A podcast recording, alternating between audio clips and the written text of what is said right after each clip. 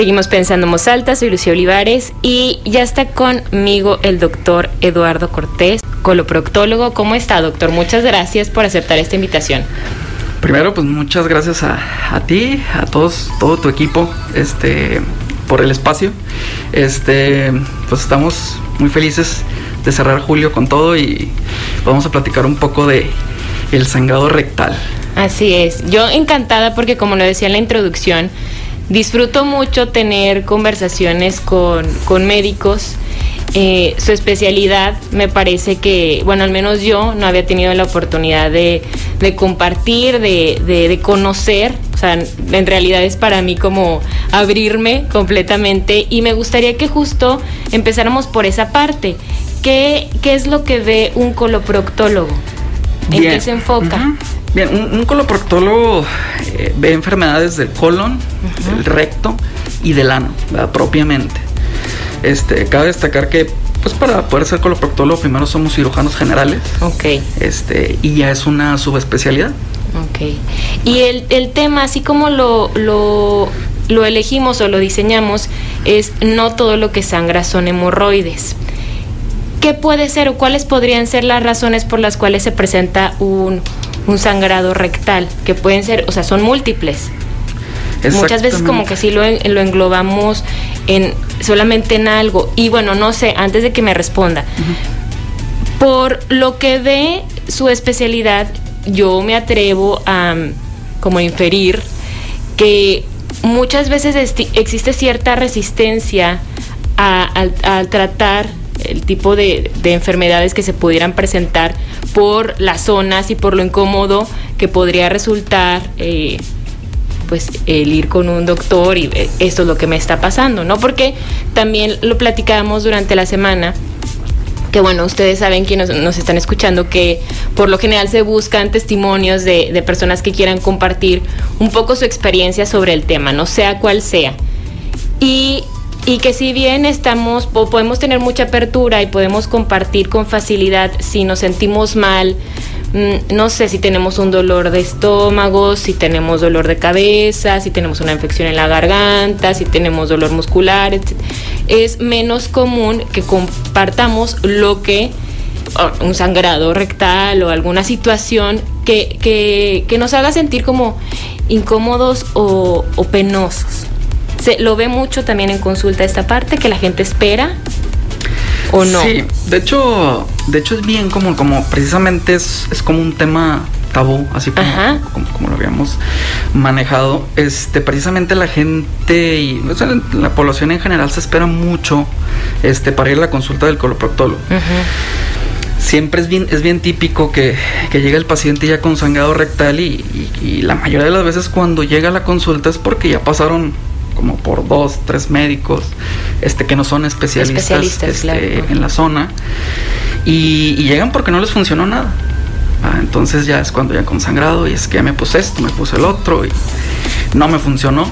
Y precisamente eh, enfocándonos al, al, título del tema, que no todo lo que sangra son hemorroides, como a la hemorroide a lo mejor es más por publicidad o, sí. o, a lo mejor es, es, como que lo que más se maneja. Y el nombre como que nos remite más fácil, ¿no? O sea, como que todos en algún momento hemos escuchado el, um, hemorroide, porque sí, está muy presente en la publicidad como de unos... En, hace tiempo, ¿no? Como que empezó el, el, el boom de, de, publicidad. Sí, sí, sí, o sea, ya las, las casas farmacéuticas empezaron a, a promocionar mucho medicamentos para hemorroides almorranas también le dice mucha gente y a veces es lo mismo prácticamente. Este, y, y sí, por eso algún sangrado rectal, lo primero que se viene a la mente a la, a la gente pues son hemorroides. Uh -huh. Y no es así, ¿verdad? Y precisamente eh, la importancia de esto es que que, que, que, sepan que cuando existe un sangrado eh, rectal, sí, dentro de lo más común es la enfermedad hemorroidal, este, pero hay otras causas mucho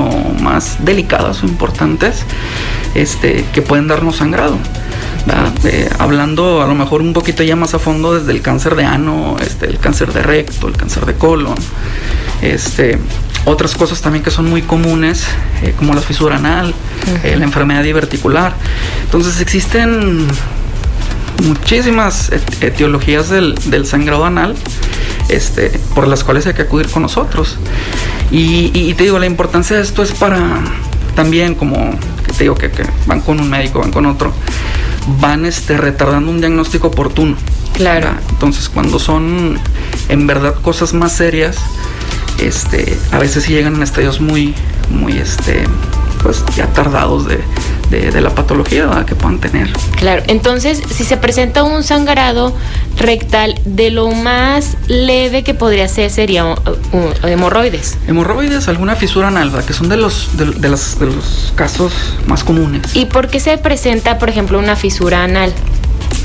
Las causas de la fisura anal eh, tienen, van muy relacionadas sí con, con, el desarrollo de, la enfermedad hemorroidal, pero en este caso eh, la gran diferencia es que una fisura es como una herida en el conducto del ano, que, que, se provoca precisamente por, en el 80-90% de las veces por estreñimiento. Eh, a veces el, los malos hábitos, el generar este, heces gruesas, duras, que pueden lastimar el conducto del ano, este, por eso. Entonces, igual como es una zona, hablando de la fisura anal, es una zona húmeda, es una zona donde siempre estamos evacuando, este, entonces es muy difícil que el cuerpo este, cicatrice. Lo regenere o lo cierre, ¿verdad? Exactamente. Y por ejemplo, esto que dice de que, bueno, se puede presentar por estreñimiento, heces eh, gruesas, duras, se dice mucho, o sea, está como esta, esta frase de que también hay que poner atención en cómo defecamos, o sea que también nos está brindando información sobre nuestra salud y que a veces pues no nos damos cuenta, ¿no? Mm, ¿Qué, podría estarnos indicando, eh, por ejemplo, las heces muy, muy gruesas, muy duras? O sea, habla evidentemente, pues como lo mencionaba, de nuestra, nuestros hábitos alimenticios, cómo debería, o sea, si existe un, a ver, cómo debería yo de, evacuar, o sea, cuáles son las heces normales o no sé, que indiquen salud. Exactamente, Mira, eso es muy, buena pregunta porque va en relación al tratamiento, en este caso de la fisura anal y, de otros padecimientos anorrectales. Yo siempre les digo a los, a los pacientes que nuestras heces son el reflejo muchas veces de nuestros hábitos. Lo que comemos se va a reflejar en cómo evacuamos. Entonces, este, precisamente ya teniendo estreñimiento, evacuaciones eh, gruesas, duras, nos habla de que nos faltan dos cosas bien importantes, este, que es la fibra y el agua. Ah, y, eso lo vamos a encontrar en los alimentos y, y pues el agua, este, que, que, que, puede sonar tan común, pero hay mucha gente que no toma agua. Sí, nos falta y, o sea, estamos como deshidratados, se podría decir. Exactamente, o sea, hay gente que a veces les, pregunto porque no lo hacen consciente. Ah, le digo, a ver, ¿cuánto, qué tanta agua toma usted? O a lo mejor ya se acaba el día y si se ponen a pensar, a lo mejor más me tomé uno o dos vasos y lo demás fue de algún refresco o algún agua eh, X. perdón, cuando se habla de agua es agua, agua. Agua natural. Porque creo que mucha gente luego también lo puede interpretar como tomar líquido. O sea, estoy tomando lo que sea, ¿no? Si tomo café, jugo, refresco, es agua. Sí, o sea, hay otras bebidas que en vez de ayudarte te deshidratan más. Claro. Entonces, este, lo mejor es el agua libre y siempre el, consumo promedio es de 2 litros a 2 litros y medio, que es lo que hay que tratar de cumplir junto con la fibra. ¿Y la fibra, por ejemplo, ¿qué en, en qué alimentos encontramos la fibra? La gran mayoría la encontramos en, alimentos de hojas verdes. La mayoría de las ensaladas hay muchas este, semillas leguminosas que nos pueden aportar también eh, buen, buen, un buen aporte de fibra. El, consumo promedio tiene que ser de 30 gramos para todos. Eh, en hombres es un poquito más, pero el promedio son 30 gramos. Este, y es lo que tenemos que cumplir diariamente. Ah, hay cereales hay preparados, pero sí, ya ahorita en redes sociales hay una extensa información de, alimentos que tienen este altos contenidos en fibra y, que son de fácil eh, consumo, de fácil acceso. Eso que importante porque digo, me impacta que como pues se supone que debemos ir al baño. ¿Cuántas hay una como cantidad de veces que tendríamos que ir al, que ir al baño? O sea, que fuera también lo sano. Porque luego hay gente que dice que pasa, tengo tres días sin ir al baño, tengo cuatro días de, verdad. O sea, a mí me ha tocado escuchar a personas que dicen, no, tengo como tres días que no voy al baño. no, pues eso también es un indicador. Hay, o sea, ¿cuántas veces es lo sano en ir al baño? Va mucho en relación a lo que, a lo que comemos. Ah, eh, hay, hay gente que tiene el reflejo este, bien marcado y que come, luego luego va al baño. este, yo siempre le digo a los pacientes con que vayan una vez al día con, que tengan una evacuación diaria este, normal, eh, es suficiente. Eso, eso varía muchísimo. El metabolismo de cada persona es diferente. Entonces, este, si hay, hay casos donde les digo, con que usted evacúe una vez al día es suficiente, ¿verdad? Porque si sí, hay casos, como, como tú bien lo mencionas, este, que en tres días, una semana, hay gente que está en 15 días lleva, una evacuación. Entonces, yo aquí la meta es estar eh, logrando una evacuación al día, este, que es, que es lo normal. Claro que sí, que si evacúas tres veces y, va en relación a lo que comes, pues es normal, porque tienes un, reflejo sano. Entonces, este, pues con que evacues una vez al día es suficiente. Sí, y a lo que iba, doctor, es que esa información que tenemos ahí diariamente de nosotros mismos, o sea, de nuestros hábitos, de nuestra salud, que muchas veces no le prestamos atención. O sea, si hay una persona que tiene ya varios días sin ir al baño o, que está detectando a lo mejor que sus heces tienen estas características, que, están duras, que están muy gruesas, y pues no, tendemos a normalizarlo todo, ¿no? Y, por ejemplo, ya nos decía que esto se puede derivar en una, en una fisura anal por estreñimiento. ¿Y las hemorroides qué son? Fíjate, también es pregunta muy importante porque hemorroides tenemos todos. Ah, es, una, es una estructura anatómica que todo el ser humano posee. Son unos cojinetes venosos especializados que están alrededor del conducto del ano. Este, hay tres paquetes principales, que ahí los tenemos desde el nacimiento. El problema está en que volvemos a los hábitos, que es la raíz de todo. Este, tenemos ese tipo de evacuaciones, nos vamos haciendo con estreñimiento y esos paquetitos hemorroidales se van enfermando. Entonces, este, con el pujo, con el que estoy batallando para, evacuar, eh, van creciendo, se van hipertrofiando, van creciendo. Llega un momento en que, en, que esos, esos paquetes de venas son grandes y, al momento del, traumatismo con, con, la S empieza a sangrar. Este, pueden llegar momentos hasta que prolapsa este, a través del conducto del ano y son sangrados. El principal síntoma de una enfermedad hemorroidal pues es un sangrado y es un sangrado que, que, no duele la mayoría de las veces. Es lo que le iba a preguntar, si, se presentaba dolor o nada más lo podemos identificar, o sea, lo identificamos nada más por el sangrado. Por el sangrado, que a veces es un, es un, sangrado que se presenta con la evacuación, se presenta a veces con el aseo, este... Ya cuando se agrega dolor, pues bueno, puede coexistir una fisura anal o, alguna otra cosa, pero la mayoría de las veces eh, el síntoma principal de una enfermedad hemorroidal es un sangrado eh, indoloro. ¿Y el sangrado cómo es? O sea, ¿es, es, es poquito o, cómo se, se presenta? Cómo Varía mucho del, dependiendo ya del, del ¿De qué tan avanzado está? Exacto. Ah, la enfermedad hemorroidal se divide en cuatro grados. Entonces, este eh, depende mucho del tamaño. Y, el sangrado, pues es un, sangrado rojo vinoso. le decimos porque es un, sangrado no arterial, es un sangrado venoso. Eh, y, eso, y la cantidad va a depender muchísimo del, grado de enfermedad hemorroidal. Puede ser, como te digo, desde el manchado al aseo hasta gotas o, hemorragias. También ah, pueden, existir hemorragias. Y por ejemplo, bueno, yo me imagino, digo, para ir entrando como al, tratamiento, o sea, a lo mejor una persona que, descubra en, el aseo una manchita o algo de, sangre, ¿no? Que bueno, puedes decir, a lo mejor de, de inmediato no piensas, ay, son hemorroides, ¿verdad? Pues no sé, algo.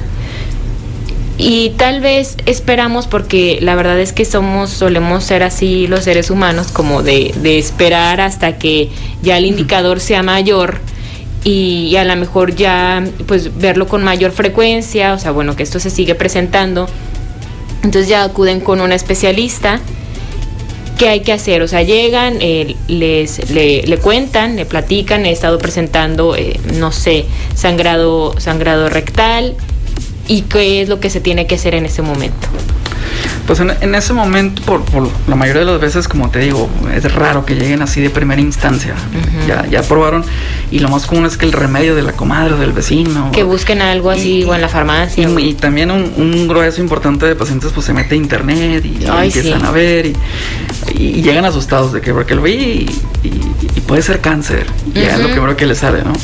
Este, es que el internet es muy fatalista. Ajá, exactamente. es muy bueno, pero sabiendo por dónde irte, ¿no? Sí. Este, pero cuando, supongamos, lo googleas, le pones sangrado rectal, pues te va a salir ahí imágenes del tumor. Sí. Entonces, este, pues empezamos el interrogatorio para tratar de, muchas veces, este, por la semiología, así se le dice término médico para la semiología del sangrado rectal. Este, ¿a qué me refiero con esto? Pues la cantidad de sangrado, este, el aspecto, cada cuando sangra, si solo con la evacuación, este, en qué cantidad, el tipo de evacuaciones que tiene, si es estreñido o no. Pues más o menos nos vamos este, como que imaginando o, ya clínicamente este, llegando a un diagnóstico. Claro que eh, la exploración física es fundamental. Hay que hacer una exploración física este, que puede ser este, una inspección, el tacto, hasta una, anoscopía para, ver directamente los paquetes hemorroidales. ¿Una qué dijo? Anoscopía. Mm, ¿Y eso qué es? Este, es una inspección directa del conducto del ano. Ok. Entonces, hay un instrumento especial que es el anoscopio. Este, se introduce y ahí se ven los paquetes hemorroidales. Este, y abajo visión directa eh, hacemos el, diagnóstico. Ay, sí, debe ser incómodo. Yo creo que por eso la gente luego eh, le teme.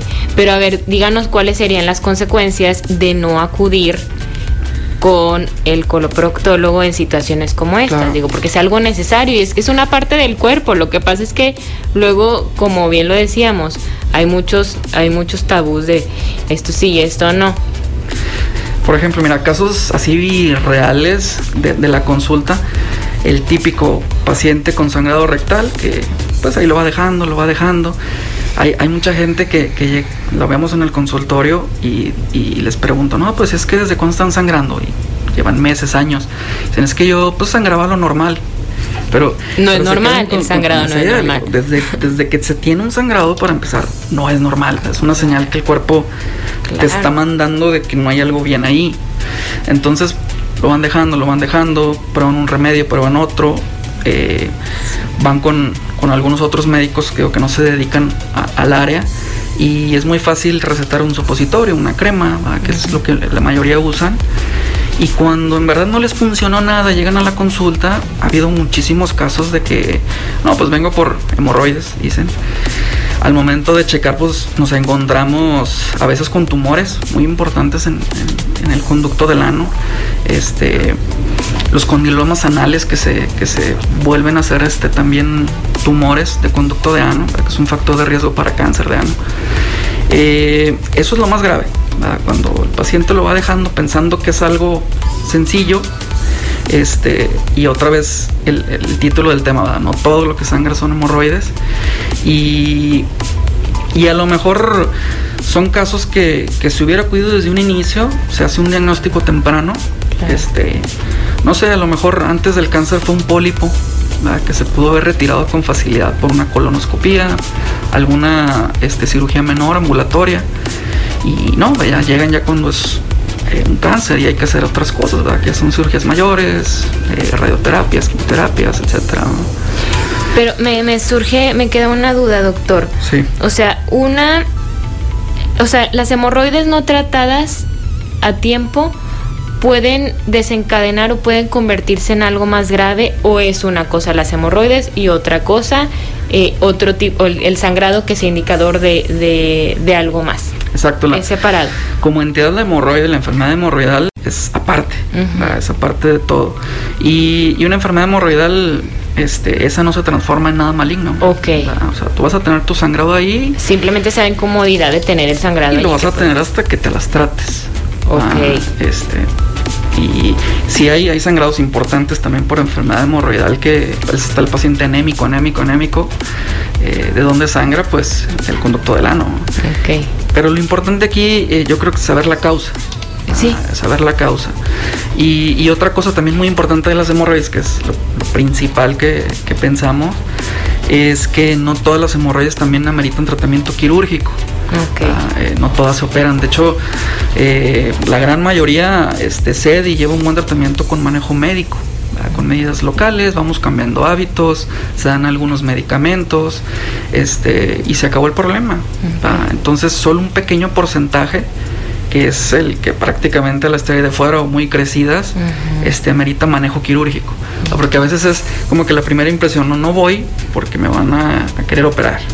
O escucharon alguna mala experiencia de alguien y, y no, no voy porque pues lo primero que van a decir es que me quieren operar. y, y, no, la verdad es que muy pocos casos son los que se operan este, y, y la mayoría eh, grados 1, grados 2, eh, damos manejo médico y tienen bastante tasa de éxito. Sí, pues hay que acudir con el médico y ya revisando cada caso se, se, tomará la decisión que es lo que requiere cada uno. Vamos a hacer una pausa y seguimos hablando de este tema. Conversamos con el doctor Eduardo Cortés sobre que no todo lo que sangra son hemorroides. Hacemos una pausa y volvemos. Seguimos pensando en voz alta, soy Lucía Olivares. El tema de hoy es no todo lo que sangra son hemorroides. Estoy conversando con el coloproctólogo Eduardo Cortés y hablamos, doctor, en esta en el bloque anterior sobre lo que son las hemorroides, las causas de de algún sangrado, del sangrado rectal, también de las fisuras anales. Quería preguntarle, ¿es más frecuente que el tema de las hemorroides, por ejemplo, se presente en hombres o en mujeres o es indistinto? Es, es igual.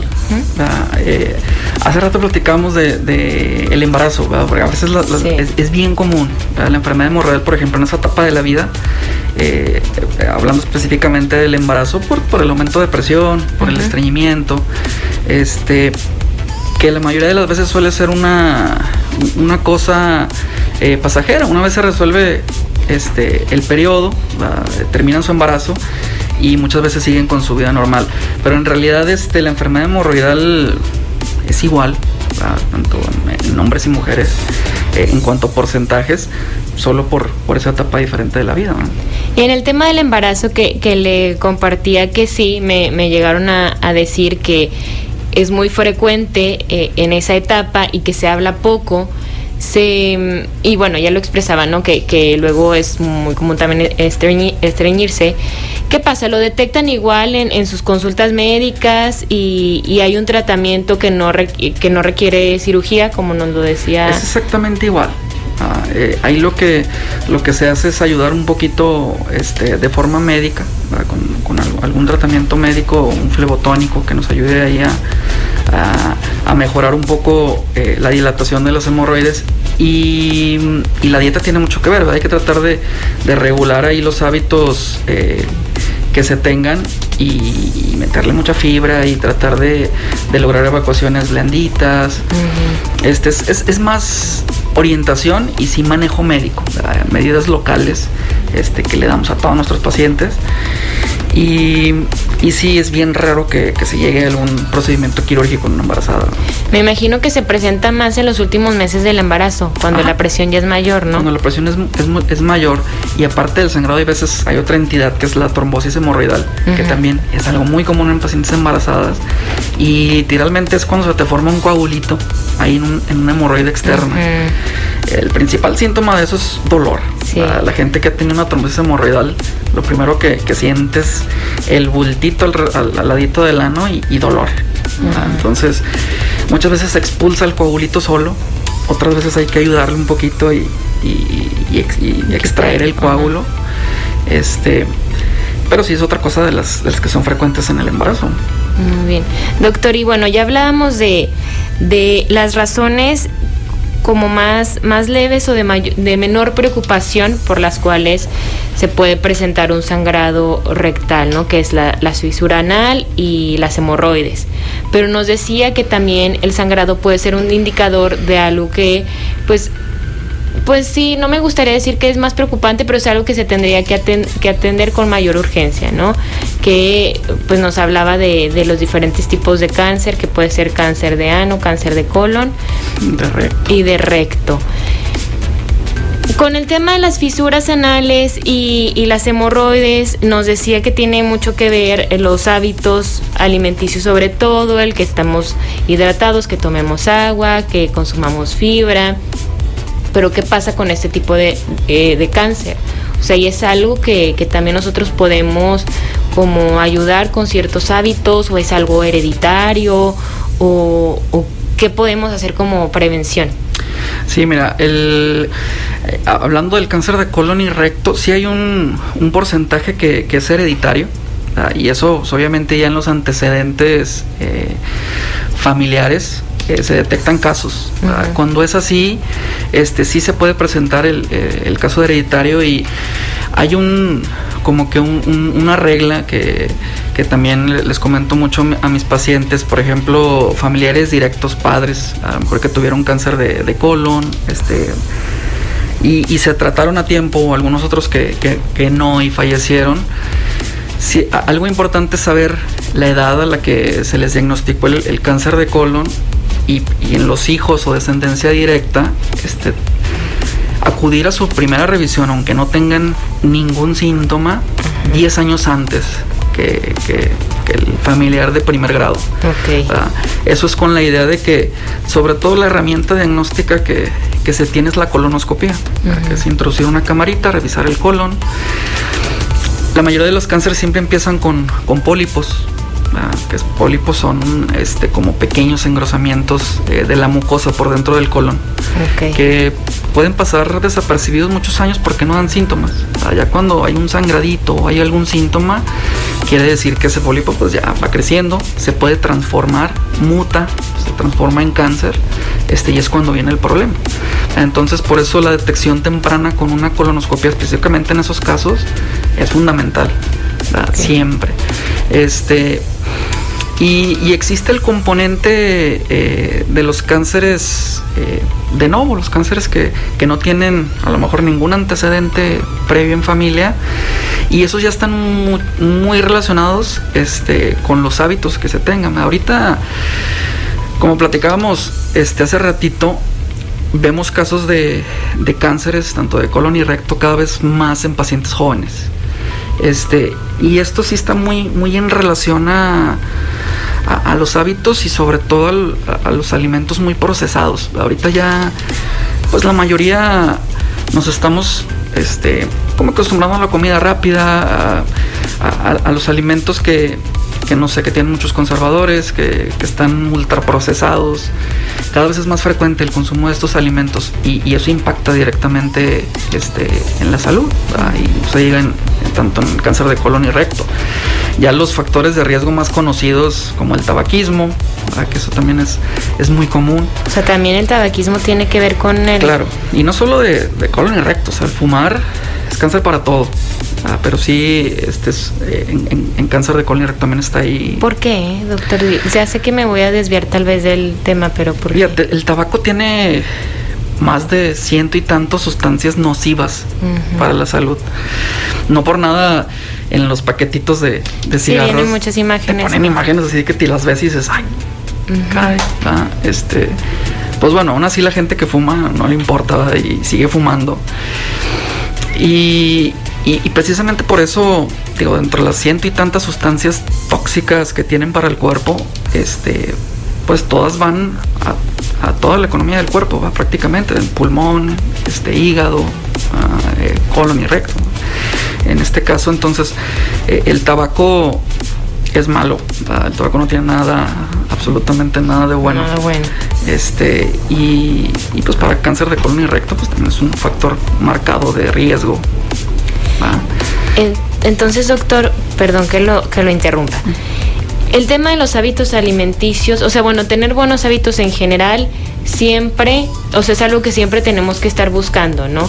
Independientemente de si tenemos eh, herencia de algún tipo de cáncer o no. Uh -huh. O sea, y bueno, es que tener buenos hábitos se, se, traduciría también en un mejor estilo y calidad de vida. O sea, independientemente de, de si lo estás pensando por una como por una situación de salud en específico, creo que es muy general.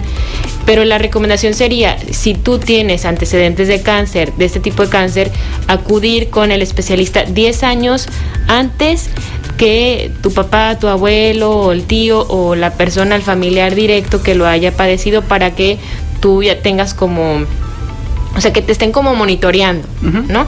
Y, y, en caso, que ojalá que no, en caso que se detectara algo, se pudiera como atacar o trabajar eh, de inmediato. Claro. Y prevenir que, pues, complicaciones. Uh -huh. Exactamente. En, en, este tipo de, de cáncer, porque lo, ya ve que se dice mucho que hay algunos tipos que que tienen como mayor eh, como letalidad o mortalidad, no sé cómo decirlo, o sea que bueno, es más es menos común que se detecte a tiempo o que se pueda pues recuperar la persona por completo. En este tipo de cáncer, ¿cómo, cómo es? Esa es como estadística o el tratamiento, más o menos. Mm, pues mira, el, tipo de cáncer más común es el adenocarcinoma de, colon o adenocarcinoma de recto. Y eso es por el tipo de células que hay en, la mucosa intestinal a nivel de colon y recto.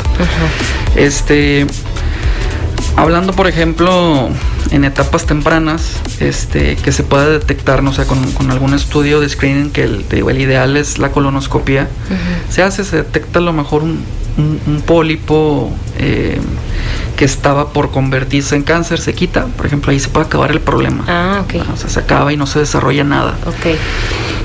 Se detecta que el pólipo fue este, maligno, eh, claro que se programa una nueva revisión eh, a lo mejor seis meses o anual, se hace una nueva revisión y, listo, ya se va postergando.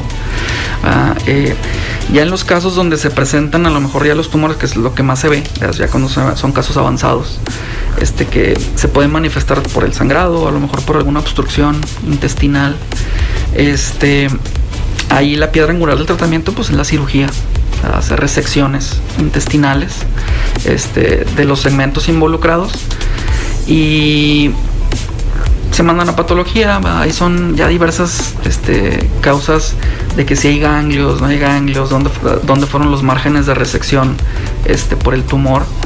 Em, se decide dar quimioterapias, que es parte también del tratamiento integral con el oncólogo médico. este, o en diversos casos, sobre todo más en en casos de cáncer de recto, a nivel de tercio inferior se dan más radioterapias, que también está con el, con el radiooncólogo. Entonces, este, cuando se llega a ese tipo de casos, pues son tratamientos multidisciplinarios. Ya solo no entramos nosotros, sino ya nos apoyamos de, todo el equipo. De, todo el equipo. Y, pues son tratamientos a, los que a lo mejor mucha gente eh, que lo está llevando, eh, sí son pesados, pero las tasas de éxito eh, son buenas también, ¿verdad? Entonces no, no hay que también ser tan fatalistas de que o sea, tengo cáncer de recto. Mucha gente que, que le va muy bien, tienen una buena cirugía, llevan un tratamiento este, muy bueno con sus oncólogos, radiooncólogos, este, y lo logran. Eh, y algo, a lo mejor una buena moraleja de esto es que pues, no, no hay que esperar a llegar a este tipo de cosas para, para cambiar nuestro rumbo o, adoptar buenos hábitos. Ah, que, a veces es algo muy común, ah, de que hasta que no nos pasa algo, optamos por, por cambiar. Sí, la, la, detección temprana, ¿no? Siempre se ha dicho que, que, es lo que puede ayudar y, y cambiar completamente el panorama. Doctor, y, y ahora como pasándonos a otro tipo de temas, o sea, como de algo que puede ser más, más común, que también me dijeron que, se lo cuestionara, del colon irritable, sí. que es muy frecuente. Es muy frecuente que luego, y eso sí, que, digas, bueno, pues que tengo colitis, que esto, que cuando como em, cierto tipo de alimentos que son muy ácidos o picantes, o ciertas bebidas también, eh, el café, bueno. Eso, eso tiene también un, tratamiento. ¿Por qué hay, o sea, por qué en algunas personas em, hay esta como irritación y en otras no? Eso que, eso porque sí, mira, también es, algo muy común.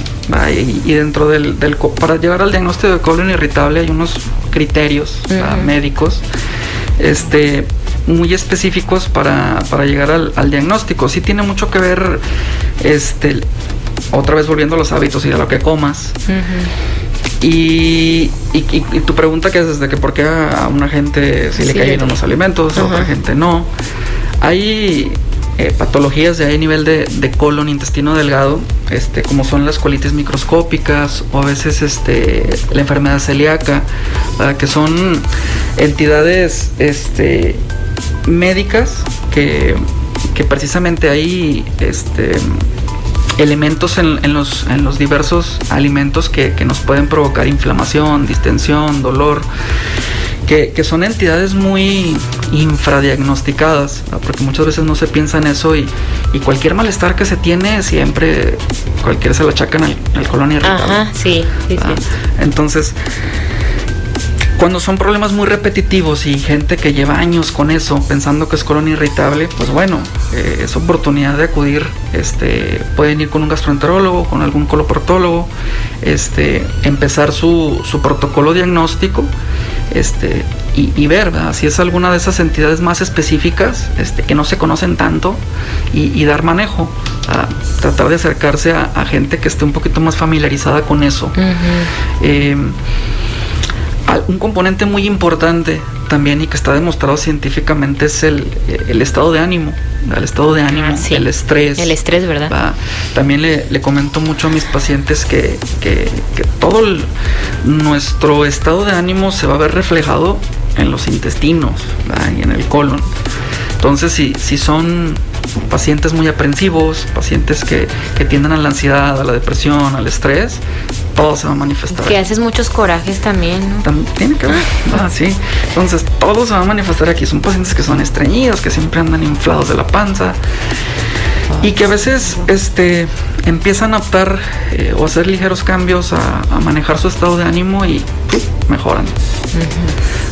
Se ha demostrado también científicamente que el, que el intestino, el colon, este, tiene una red neuronal bien importante.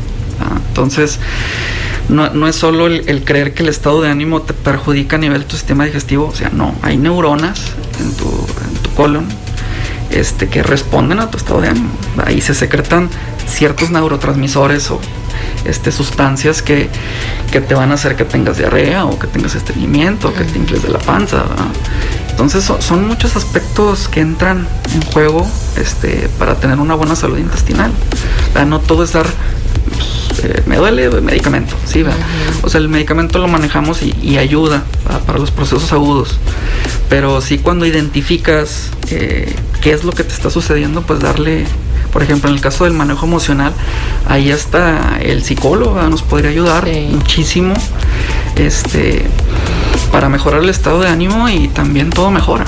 Claro que son diagnósticos este pues por descarte y por estudio.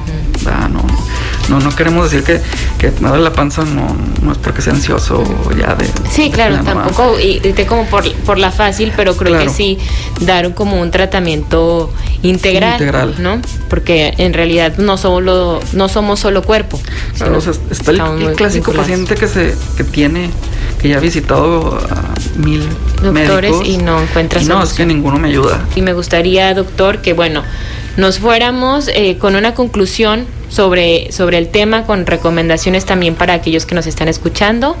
Y sobre todo de estar realmente en contacto con, nuestro cuerpo, observándonos y, si, y no dejar como de normalizar pues lo que no es normal, ¿no? O sea, porque luego normalicemos lo que es recurrente en nosotros y, y eso no nos va a garantizar para empezar pues una calidad de vida, que yo creo que digo, ya dejando de lado temas mayores o, con mayores consecuencias como eh, los tipos de cáncer que, de los que nos habló, de, ano, de recto y de colon, pues también el, el estar cómodo ¿no? con nosotros mismos, nuestro cuerpo. ¿Cuáles serían estas recomendaciones?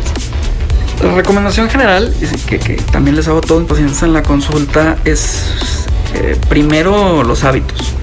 Que, que, malos hábitos nos pueden desencadenar la enfermedad. Este, y me refiero específicamente a la ingesta de, fibra y agua, como le dijimos en un inicio. Hay que tratar de disminuir la ingesta de alimentos procesados.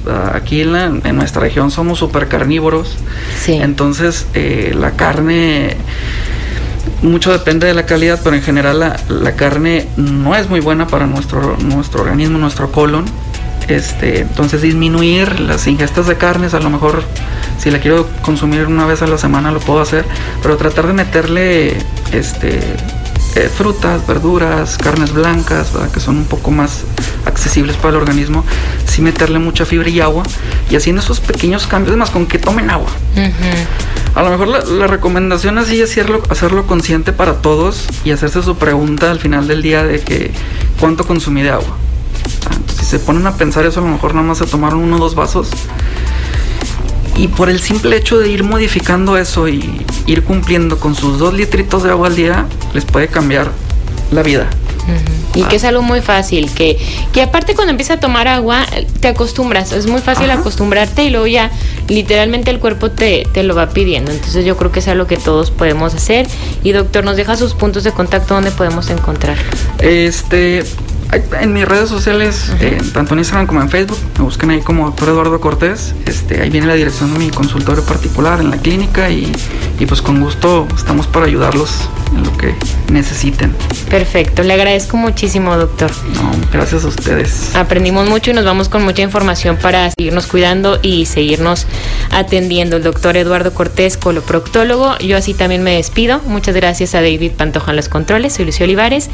Y ya saben, nos encontramos el lunes con más información. Conversar es compartir ideas, compartir ideas, emociones, creencias pensar en voz alta. Nos escuchamos el próximo sábado. Pensando en voz alta.